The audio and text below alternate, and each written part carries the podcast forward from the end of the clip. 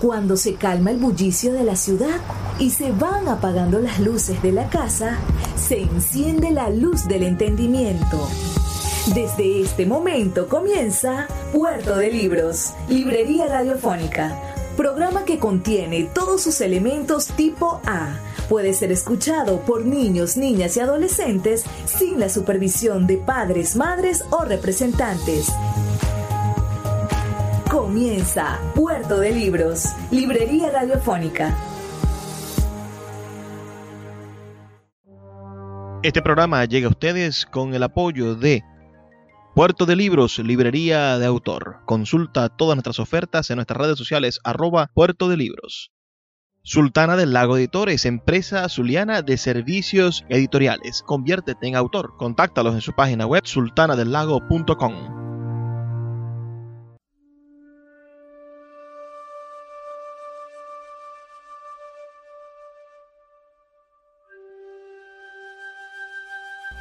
Bienvenidos a Puerto de Libros, Librería Radiofónica. Les habla Luis Peroso Cervantes, quien de lunes a viernes de 9 a 10 de la noche trae para ustedes este espacio a través de la Red Nacional de Emisoras Radio Fe y Alegría. 23 emisoras conectadas para llegar a sus hogares con buenos libros, con buena música y con intentos maravillosos de conformar en su alma y en su mente un criterio, esa llave, esa herramienta de transformación social que nos va a ayudar a ser mejores ciudadanos y por supuesto a tener una mejor sociedad.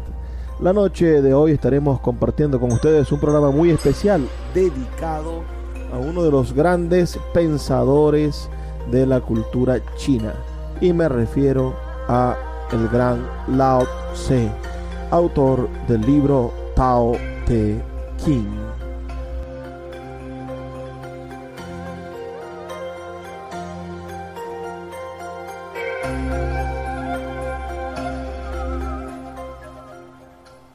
Mira y no podrás verlo. Escucha y no podrás oírlo.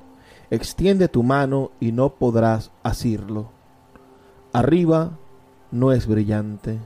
Abajo no es oscuro. Sin fisuras, innombrable.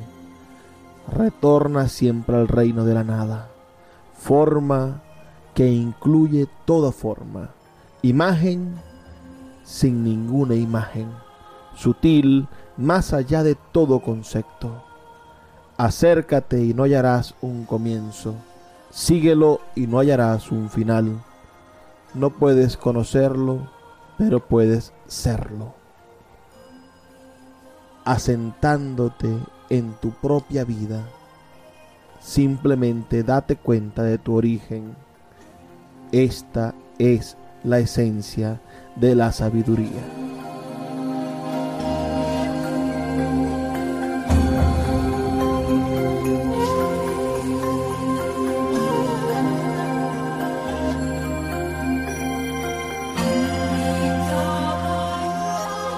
Ese es uno de los poemas, uno de los textos que integran el libro Tao Te King, que le da forma o es el libro fundamental del taoísmo. El Tao Te King, cuya autoría se atribuye a Lao Tse o a Lao Tzu, como podamos llamarlo. Bueno, este es un libro cuyo nombre procede de las palabras con las que empieza cada una de sus dos partes.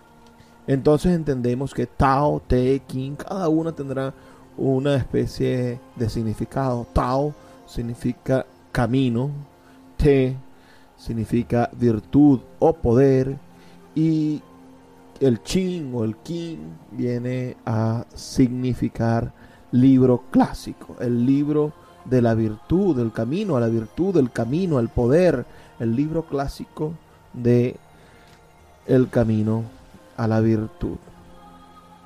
Este texto es uno de los fundamentos del taoísmo filosófico y tuvo una fuerte influencia sobre obras que conforman las escuelas clásicas del pensamiento chino, como lo es el legalismo o el neoconfucianismo.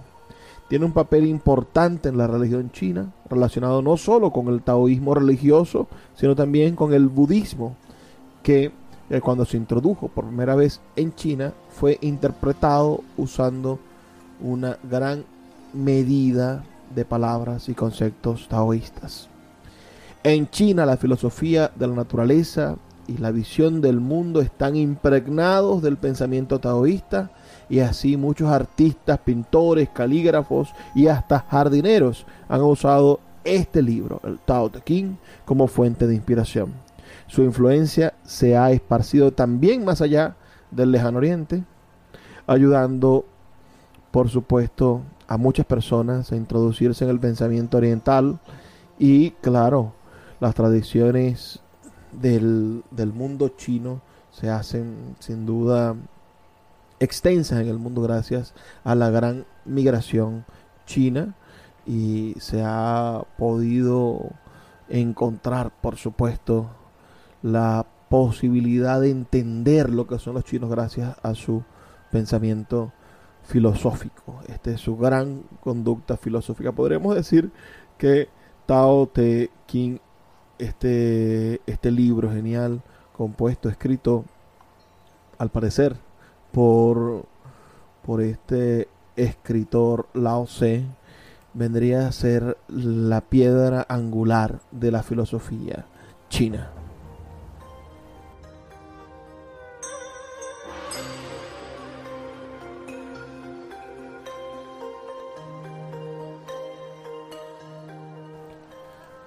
Lao Tse. Hablemos un poco del autor de este libro. Lao Tse, también llamado Lao Tzu, Lao Xi, Lao Xi o Laocio, en una especie de españolización, es una personalidad china cuya existencia histórica se debate. Se le considera uno de los filósofos más relevantes de la civilización china. La tradición china establece que vivió en el siglo VI antes de Cristo, pero muchos eruditos modernos argumentan que pudo haber vivido en el 4 antes de Cristo. En la mitad del siglo XX se negó a un consenso entre los estudiosos de la historicidad de Lao Tse.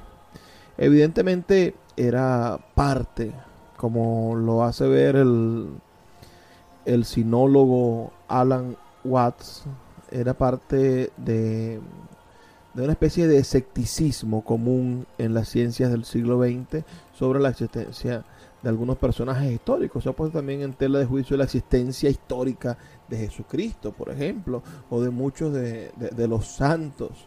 Pensemos que si no tenemos referencias documentales exactas, bueno, es difícil conseguir eh, a una especie de consenso entre los científicos con respecto a la vida de personas que vivieron hace más de 2000 años. Poco se conoce realmente sobre, sobre el devenir histórico de la vida de Lao Tse. Tanto su existencia histórica como su autoría del Tao Te Ching son objetos de controversia. Sin embargo, se convirtió en un importante héroe cultural para generaciones del pueblo chino la tradición asegura que nació bajo un ciruelo en una aldea de la prefectura de Ku del estado de Chu, actualmente el distrito Liyu de la provincia Henan, donde los últimos años del periodo de primaveras y otoños y tuvo como primer nombre Li Er, orejas de ciruelo, aunque otras versiones sostienen que él era Po Yan Li, proveniente de una familia de pescadores. Algunas leyendas sostienen que la gestación de Lao Tzu requirió 81 años, la cantidad de capítulos que tiene la obra Tao Te Ching. Y cuando por fin nació, ya tenía el cabello blanco, arrugas en el rostro propias de un anciano y unas peculiares orejas grandes que le valieron su primer nombre Li Er, orejas de ciruelo. Una especie de Benjamin Button chino. Nació después de 81 años de haber sido gestado.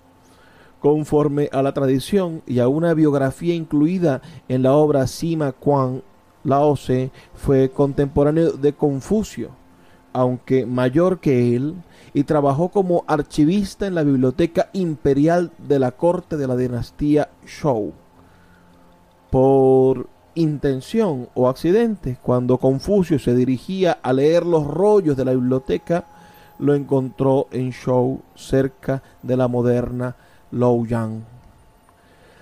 De acuerdo con estas historias, Confucio y Lao Tzu discutieron durante meses sobre el ritual y lo apropiado, cimientos del confucianismo.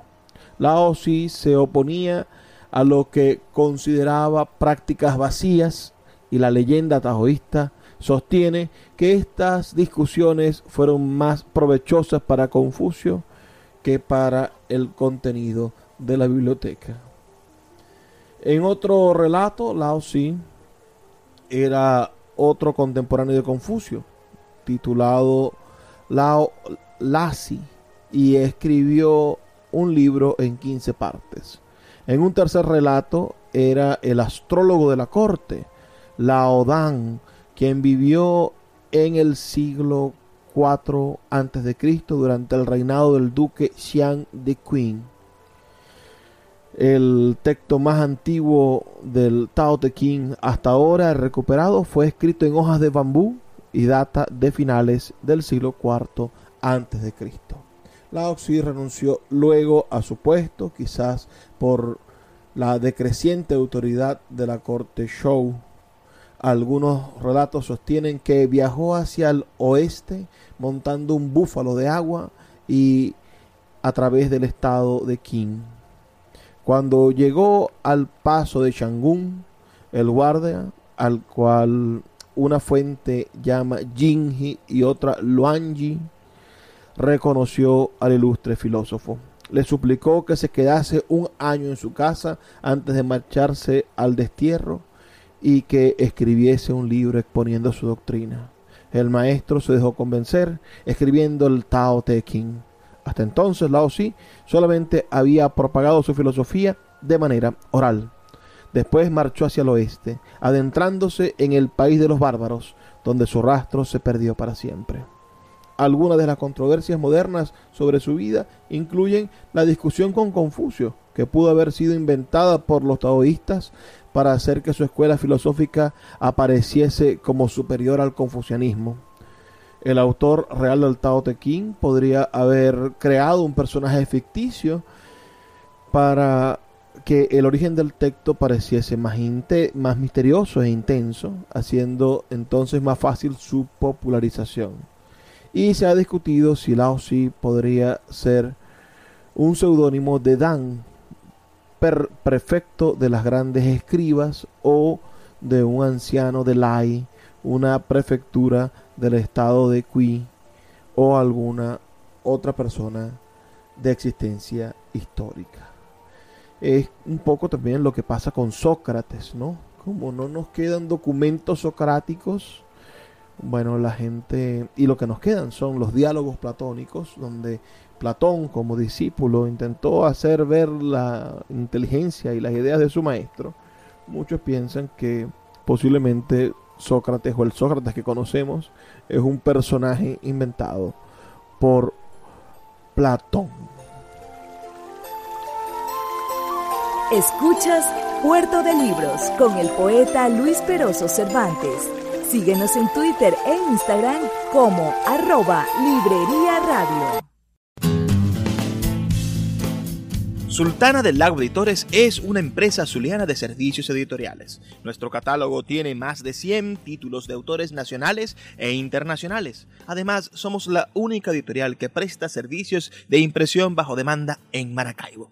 No necesitas invertir en grandes tirajes. Tus lectores pedirán tu libro, nosotros lo imprimiremos y tú obtendrás regalías. Por ello, también editamos internacionalmente en Amazon y Google Play Books. Conoce más en nuestra nueva página web www.sultanadelago.com o siguiéndonos en Instagram como arroba sultana del lago. El poeta Luis Peroso Cervantes le acompaña en Puerto de Libros, Librería Radiofónica, por Radio Fe y Alegría, con todas las voces.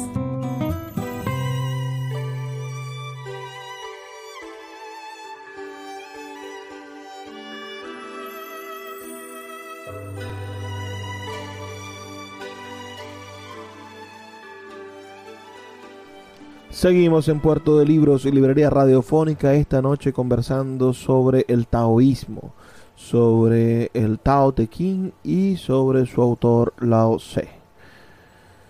Su obra más famosa, como les comento, el Tao Te Ching, ha tenido una enorme influencia en China.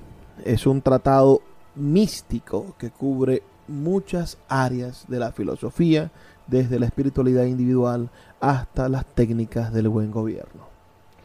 Lao Tse enfatiza el Tao, también conocido como Dao, traducido usualmente como el camino, y expande su significado para abarcar el orden innombrable, inmanente del universo. Destaca el concepto Wei Wu Wei, acción a través de la inacción que no significa permanecer inmóvil sin hacer nada, sino evitar las intenciones explícitas y la voluntad que obstaculiza la fluidez armónica de la naturaleza. Es decir, la voluntad del enemigo aquí. Hay que someter la naturaleza y el equilibrio a nuestra voluntad o viceversa, hacer que nuestra voluntad no pueda de ninguna manera interrumpir con el equilibrio de la naturaleza. Los fines pueden alcanzarse respetando las formas en que las cosas naturalmente crecen y decrecen. Así, las acciones realizadas de acuerdo con el Tao son más fáciles y más productivas que aquellas que pretenden lo contrario.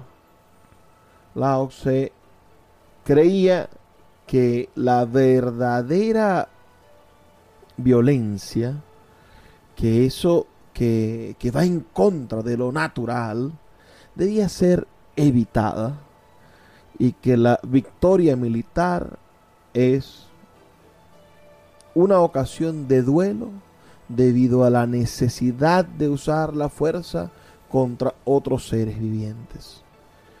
No, no sé si, si capturamos qué, qué maravilla de idea, ¿no? Es decir, bueno, cuando hay una victoria militar no celebremos, todo lo contrario, sintámonos mal porque hemos tenido que utilizar la fuerza para sobrevivir o para imponer nuestra razón.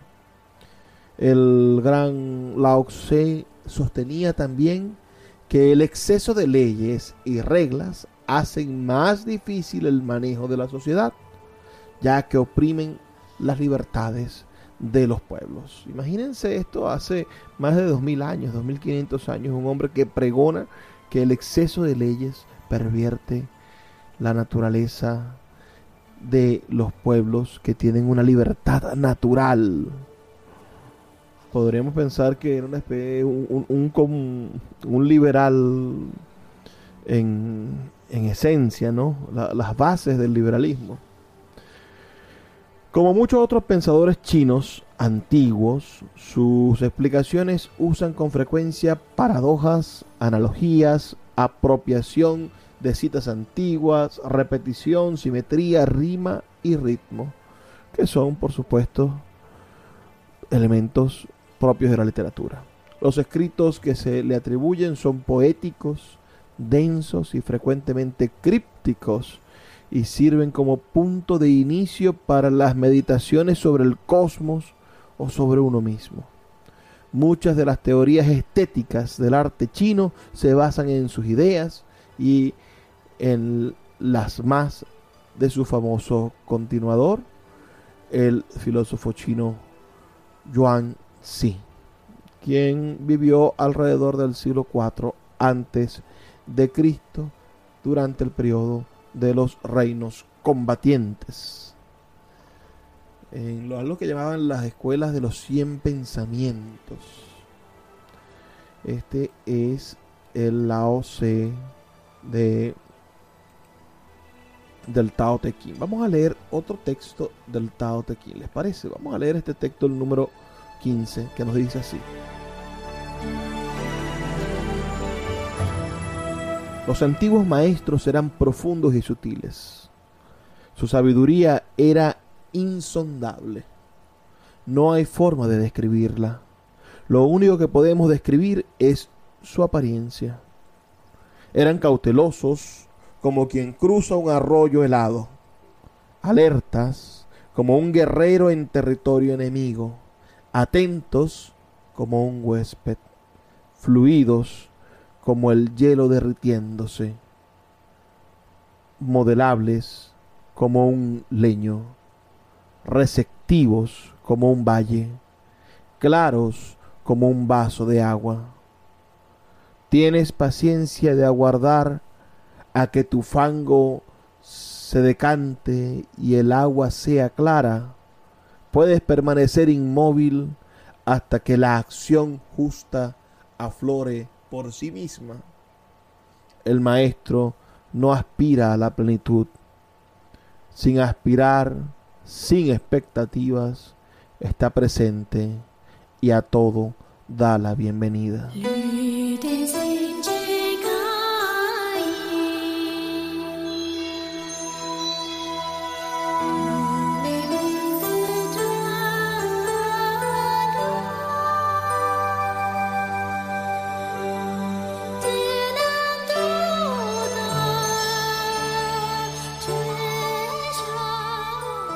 Las enseñanzas de Lao Tse y consecuentemente las de la filosofía taoísta están basadas en el análisis de la naturaleza en su más amplio sentido, con el fin de obtener el enfoque acerca del funcionamiento natural de la existencia. Esa gran pregunta, ¿por qué estamos aquí o por qué las cosas funcionan así? Para determinar, por supuesto, cuál es el orden natural de las cosas. Esta visión universalista es la que Lao Tse toma como punto de partida para su tesis filosófica, analizando el funcionamiento dual del universo. Un universo dividido entre el yin y el yang.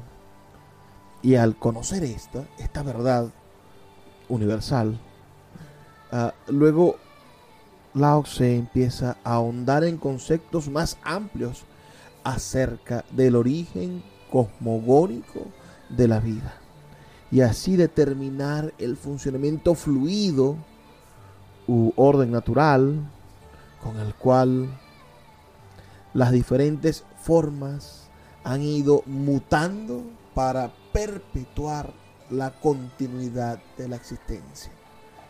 Mutar para perpetuar. Por eso uno de los libros fundamentales de la cultura china es el libro de las mutaciones, es decir, el I Chi, que también está basado entre la teoría del taoísmo y las teorías de Confucio. Basándose en esta idea, ¿no? en esta idea maravillosa de poder mutar para perpetuar la continuidad de la existencia, Lao se determina cuál es el orden natural que los seres vivos y principalmente el hombre debe llevar a cabo para mejorar su existencia y avanzar hacia el continuo cambio en pos de la superación, explicando cómo es que al no seguir estas normas naturales, el hombre se ha descarriado de la armonía cósmica y ha generado sus propias calamidades por contradecir el ritmo natural y lo ha sustituido por ordenanzas y actitudes absolutistas, superficiales y dogmáticas que acabaron por desequilibrar la humanidad, favoreciendo sus clases dominantes a costa del infortunio de las clases inferiores. Era todo un socialista, o por lo menos un contrasistema. Imagínense cómo estas teorías son de peligrosas en una sociedad tan cerrada como la sociedad china, que durante milenios tuvo dinastías de emperadores.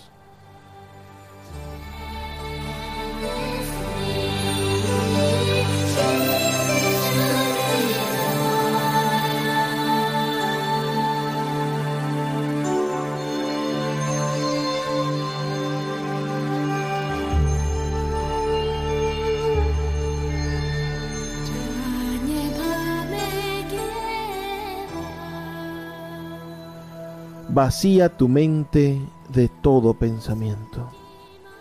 Que tu corazón esté en paz. Observa la profusión de seres, mas contempla su retorno al origen. Cuánto ser separado mora en el universo, retorna a la fuente común. Retornar a la fuente es serenidad. Si no conoces la fuente, tropiezas con la confusión y la pena. Cuando conoces de dónde provienes, de modo natural te vuelves tolerante, desinteresado, divertido, de corazón cálido como una abuela, digno como un rey. Inmenso en la maravilla del Tao, puedes afrontar cuanto la vida te brinda. Y cuando la muerte llega, estás dispuesto.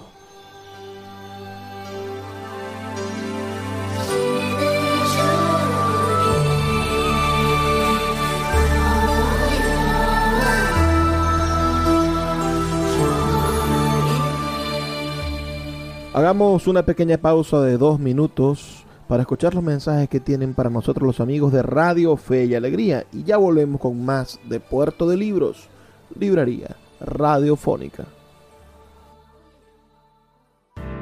Escuchas Puerto de Libros con el poeta Luis Peroso Cervantes.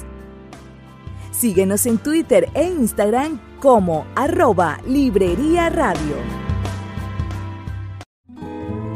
El poeta Luis Peroso Cervantes le acompaña en Puerto de Libros, Librería Radiofónica, por Radio Fe y Alegría, con todas las voces.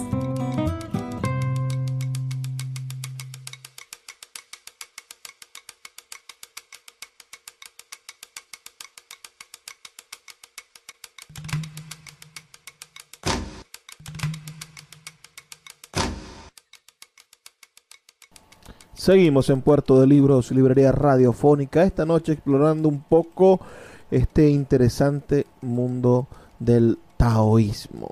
¿Habían ustedes escuchado hablar acerca de esta bueno, aspiración filosófica, religiosa de la antigua China? Me gustaría saber sus comentarios al 0424 672 3597 0424 672 3597.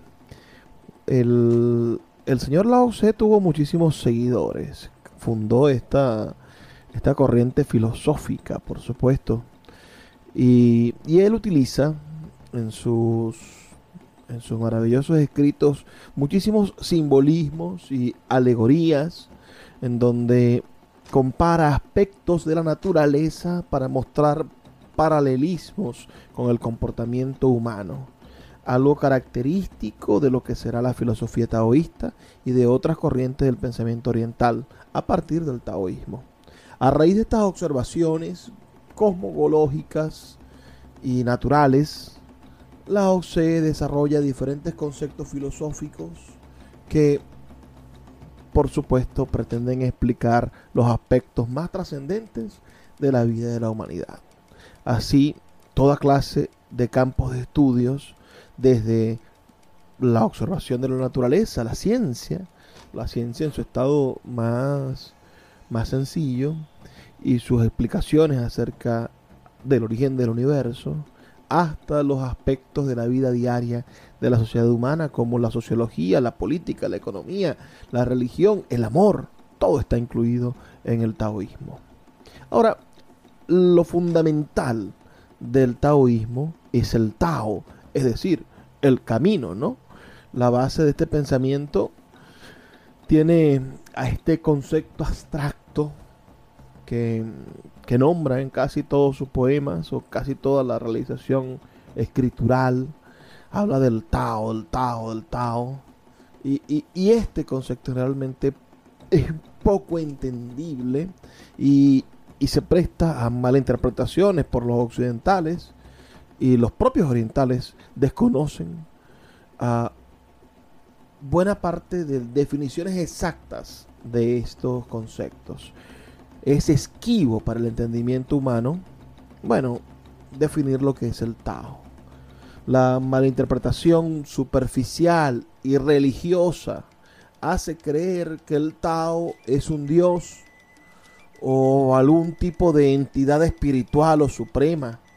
Pero en realidad Lao se describe al Tao como el origen de todo, la fuente primordial de todo lo existente, tanto lo físico como lo abstracto, por lo que define al Tao como un concepto súper profundo de unidad primordial que escapa de la idea mítica de un dios, un ser o cualquier personificación. Para nosotros los occidentales que estamos acostumbrados a que todo sea gracias a Dios, a que exista un ser que es omnipotente, omnipresente, que tiene pensamiento, que nos hizo a imagen y semejanza de Él, bueno, es difícil entender un concepto que tenga algunas similitudes con el Dios occidental, como, como que es la fuente de todo, o, es el origen de todo lo que conocemos, y es una especie de, de, super, de super entidad. No para nosotros, que tenemos la referencialidad de un Dios, del cual estamos hechos imagen y semejanza, es difícil entender un Dios o una forma de Dios o una forma de, de la divinidad que no tenga características parecidas al nuestro. Contrariamente a lo que podremos pensar los occidentales, la OC describe al Tao como abstracto, amorfo, intangible, inaudible e inacible. No se puede entonces, no tiene forma. Eso significa amorfo, intangible, no puede cambiarse de sitio, no está en un solo lugar. Inaudible, no lo puedes escuchar. E inacible, no lo puedes tocar, no lo puedes atrapar. Por lo que las posteriores formas de la naturaleza han surgido del Tao. Es decir, todas estas cosas que si tienen forma, que si puedes tocar, que si puedes asir, bueno, vienen del Tao que no tiene esas características. Y así también lo que carece de forma, por lo que el Tao es difícil de, definir si es el padre de ambas cosas. Es decir, si el Tao es, es el padre de los sentimientos, si el Tao es el padre y de donde proviene lo, lo emocional, al mismo tiempo que es de donde proviene lo físico, bueno, es difícil de describir a alguien que o algo que fue capaz de generar ambas cosas. Es una especie de, de, de, creación neutra, de forma neutra de lo que todo surge, siendo esta la manera en la que podrían definirse el origen cosmogónico y esencial de todo lo existente y del concepto básico, claro, de la filosofía taoísta. Pero no es una sustancia vaporosa, y no es un ser sobrenatural. Es algo que se encuentra presente tanto en nosotros como en las cosas, pero que no puede ser asido, no puede ser oído y no es tangible.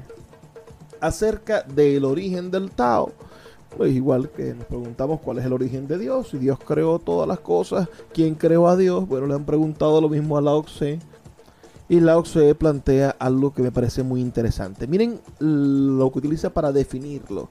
Dice que el Tao es la primordialidad esencial de todo.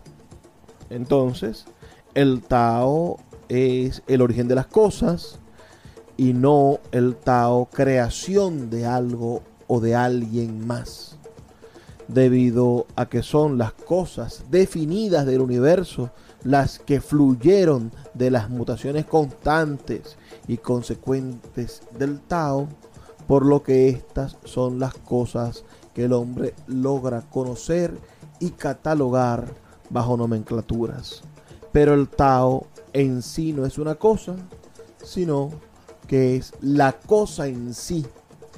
Y esto no como una jerarquía, no como que está por encima de los demás y que es superior, sino que tanto los seres vivos, los objetos inanimados, la tierra misma y el cielo, todo ha de ser formas que surgieron de cambios anteriores de la propia naturaleza. Siendo así la naturaleza la madre de todas las cosas y en su punto ancestralmente neutral, la naturaleza no había adaptado formas, pero existía en sí misma. Y por sí misma fluyó y adaptó formas en las cuales manifestarse. Y a eso es lo que Lao Tse llama Tao. A esa manera en la que la naturaleza fluyó para manifestarse.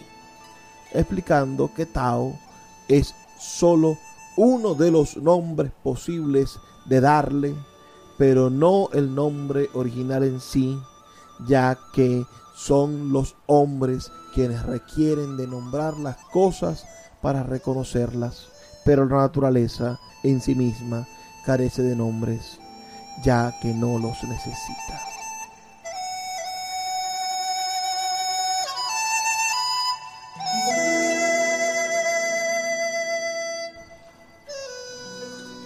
Exprésate completamente.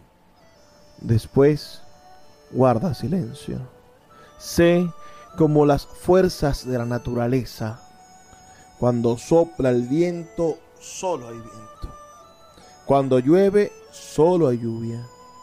Cuando pasan las nubes, brilla el sol. Si te abres al Tao, eres uno con el Tao y puedes encarnarlo plenamente. Si te abres a la visión, eres uno con la visión y puedes usarla plenamente. Si te abres a la pérdida, eres uno con la pérdida y puedes aceptarla plenamente. Ábrete al Tao. Después confía en sus respuestas naturales y todo encajará en su sitio.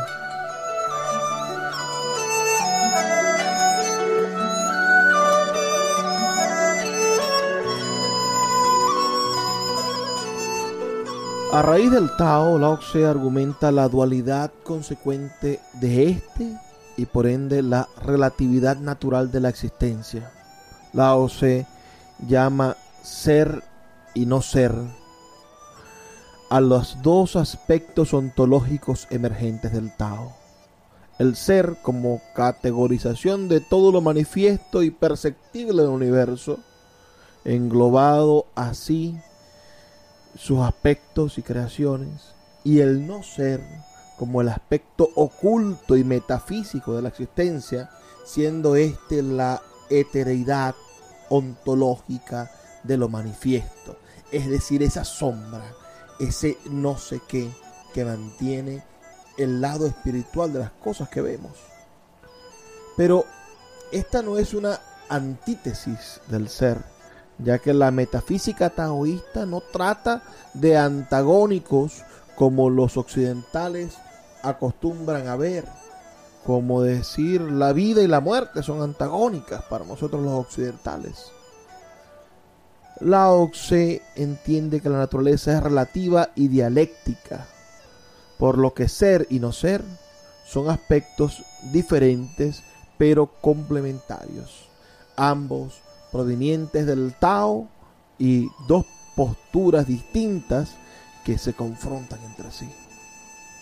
El ser es el mundo fenomenológico, es en el que suceden las cosas, y el no ser es el aspecto no fenoménico de ese mundo donde suceden las cosas. Por lo que no existiría uno sin el otro. Y ninguno implica la anulación de su contraparte. No es el no ser un reino vaporoso y espiritual y no es el ser una tangibilidad absoluta y permanentemente inmutable. Ambos son parte del devenir cósmico del Tao y esto es lo que Lao Tse explica en su filosofía. nosotros vamos a hacer una pequeña pausa, solamente de dos minutos, para escuchar los mensajes de Radio Fe y Alegría. Y ya volvemos con más de este programa dedicado al misterioso y maravilloso mundo del Tao que nos dejó el gran Lao Tse en su libro Tao Te Ching. Escuchas Puerto de Libros con el poeta Luis Peroso Cervantes. Síguenos en Twitter e Instagram como arroba Librería Radio. El poeta Luis Peroso Cervantes le acompaña en Puerto de Libros, Librería Radiofónica, por Radio Fe y Alegría, con todas las voces.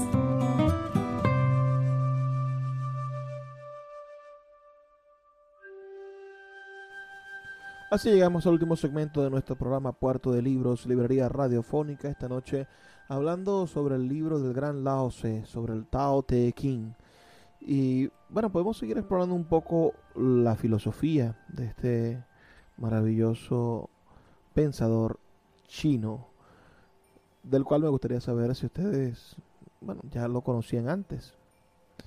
Habíamos hablado en el segmento anterior sobre esa idea del Tao Te Ching, del, de que todos los cambios van generando la actualidad, ¿no? Y que el Tao no pertenece a, un cuerpo, a una esencia, sino que el Tao es ese, ese cambio, esa búsqueda, esa búsqueda de definir cómo se llama la mutación que va a generar lo existente. Ese es un principio muy importante de la filosofía taoísta, ya que implica que el orden natural de las cosas es el fluir constante y que permite los cambios que generan la evolución en todos los aspectos de la naturaleza. Razón por la cual Lao Tse insiste en la relatividad mutacional del Tao. Cosa importante, relatividad mutacional ya que este es el único modo de lograr que las diferentes cosas logren amoldarse a los cambios para mutar y transformarse en formas más eficientes que permitan continuar el fluir natural de la existencia, ya que al contrario se produciría el estancamiento que detendría el avance u orden natural de las cosas.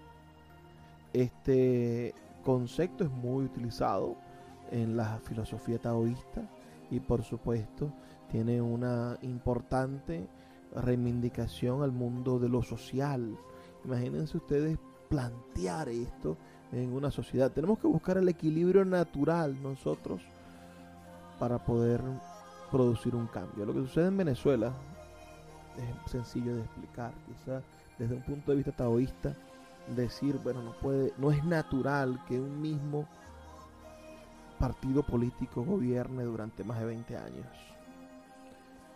Y no vamos a salir del estancamiento hasta que no consigamos mutar, conseguir el cambio. Debemos aceptarlo todos y buscar ese cambio. En cuanto al orden natural del Tao, Lao se explica que este es el modo en que la naturaleza permite la continuidad de la existencia, porque el Tao no realiza cosas en favor de intereses personales, ya que carece de intereses propios, solo es el fluir constante de la existencia, favoreciendo así a todos los seres y todas las cosas en pos de su continuidad en vez de inclinarse solo por unos pocos. El Tao no tiene hijos favoritos, no tiene pueblos elegidos, como otras religiones. El Tao es imparcial y justo. Es el equilibrio y la armonía que la filosofía oriental impulsa a seguir para mejorar la existencia. Contrariamente a los tabúes y reglas absolutistas que el hombre impuso para favorecer a unos pocos a costa del infortunio de todos los demás. Lao Tse enseña que todo es causa y efecto, por lo que cada aspecto que podemos percibir hoy es originario de otro aspecto oculto que le antecedió históricamente, explicando así cómo el universo mismo y las cosas existentes son resultado de hechos anteriores y no de creaciones espontáneas, no de magia. De esta idea nace el principio de acción y reacción que los taoístas mencionan al explicar cómo es que todo lo existente deviene de algo anterior. Todo tiene un porqué, mostrando cómo el Tao no hace las cosas arbitrariamente, sino que todo es causal y no causal. Y esto no se limita solo al origen cosmogónico del universo, sino a la vida diaria de todos los seres vivos, incluso entre estos el ser humano, ya que todo lo que está establecido en la esfera de la sociedad humana no ha de haber sido eterno ni absoluto, sino que fue creado por las propias causas que los seres humanos han desarrollado, siendo la vida actual la consecuencia de los propios hechos que la humanidad ha desarrollado anteriormente. Pongan esto en la balanza y piensen de qué manera la filosofía taoísta puede ser peligrosa, por supuesto, para las monarquías o para, o para la propia China. Imagínense que esta filosofía estuvo prohibida. El hombre es quien pone a los emperadores, el emperador no es un dios. Vean lo importante que es un tipo de, de reflexión como esta. Entonces, entre las dualidades, pensemos en, en, la dualidad que es el cambio constante, ¿no? Es decir, vamos hacia intentar conseguir un equilibrio. Lao Tse explica que el Tao en su unidad es mínimo y es absoluto. Miren esa dualidad, es decir, en su, en su mínima expresión puede ser algo mínimo, pero al mismo tiempo es algo absoluto. Y, y el mundo se subdivide consecuentemente en en la mutación, ¿no? un tercer equilibrio que, propone el Tao, de lo mínimo a lo absoluto y hay un, puente que es la mutación entre esas dos cosas. Eh, representando así la Oxe a la tierra como cielo y tierra, por ejemplo. Eh, eh, y ahí podemos ver qué es lo que mueve al cielo y la tierra, son las cosas invisibles del mundo del ser y el no ser. Tras la división que propone Lao Tse entre, entre lo vivo, entre lo existente y lo no existente, digámoslo así, él logra hacer hincapié en el hecho de que toda la naturaleza es relativa y se sucede de cambios constantes que son dialécticamente complementarios. Es decir, que las consecuencias de un cambio producen otro cambio, llamándole así a los dos aspectos opuestos pero complementarios, yin y yang, presentes en todo el devenir cósmico de la naturaleza, tanto en los orígenes metafísicos como en los seres vivos y en el, y en el mundo que podemos tocar aplicándose así también para analizar todo lo existente, incluidos los aspectos sociales y humanos que Lao Tse estudia en su filosofía. Lao Tse explica cómo yin y yang no son elementos confrontados, sino que sus características opuestas se complementan para conformar así la totalidad del Tao, siendo de esta manera las mutaciones naturales permiten que lo asociado como yin se vuelva yang y todo lo que es yang se vuelva yin en algún momento. Con el ritmo dialéctico y la fluidez natural de la energía que se llama chi, la cual representa la vitalidad de lo existente, siendo de esta manera el yin y el yang, la mecánica de funcionamiento dialéctico de la energía. En otras palabras, el cambio natural que permite la fluidez de la naturaleza, la cual obtiene armonía al hallar equilibrio entre sus aspectos opuestamente complementarios. Qué maravilla este pensamiento que intenta mostrarnos la necesidad del equilibrio. Donde no hay equilibrio, donde no compartimos en partes iguales la realidad, bueno, suceden estas cosas. Y empieza, según el Tao, bueno, a, sufrir el, el ser humano y la sociedad de grandes pesadumbres. Los invito a leer el Tao Te Ching, compuesto por 81 capítulos, 81 breves capítulos, poemas, diría yo, reflexiones en este sentido.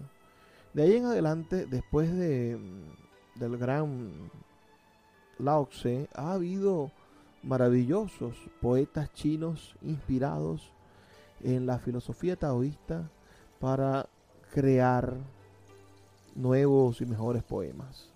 Les leeré, por ejemplo, este poema de Wang Chi, un poeta nacido en, mí, en el año 766 y posiblemente fallecido en el 831. Dice, ir sobre la taberna, aturdido continuamente por la bebida, fracaso en satisfacer los apetitos de mi alma pero al ver a todos los hombres actuar como borrachos, ¿cómo podría mantenerme sobrio?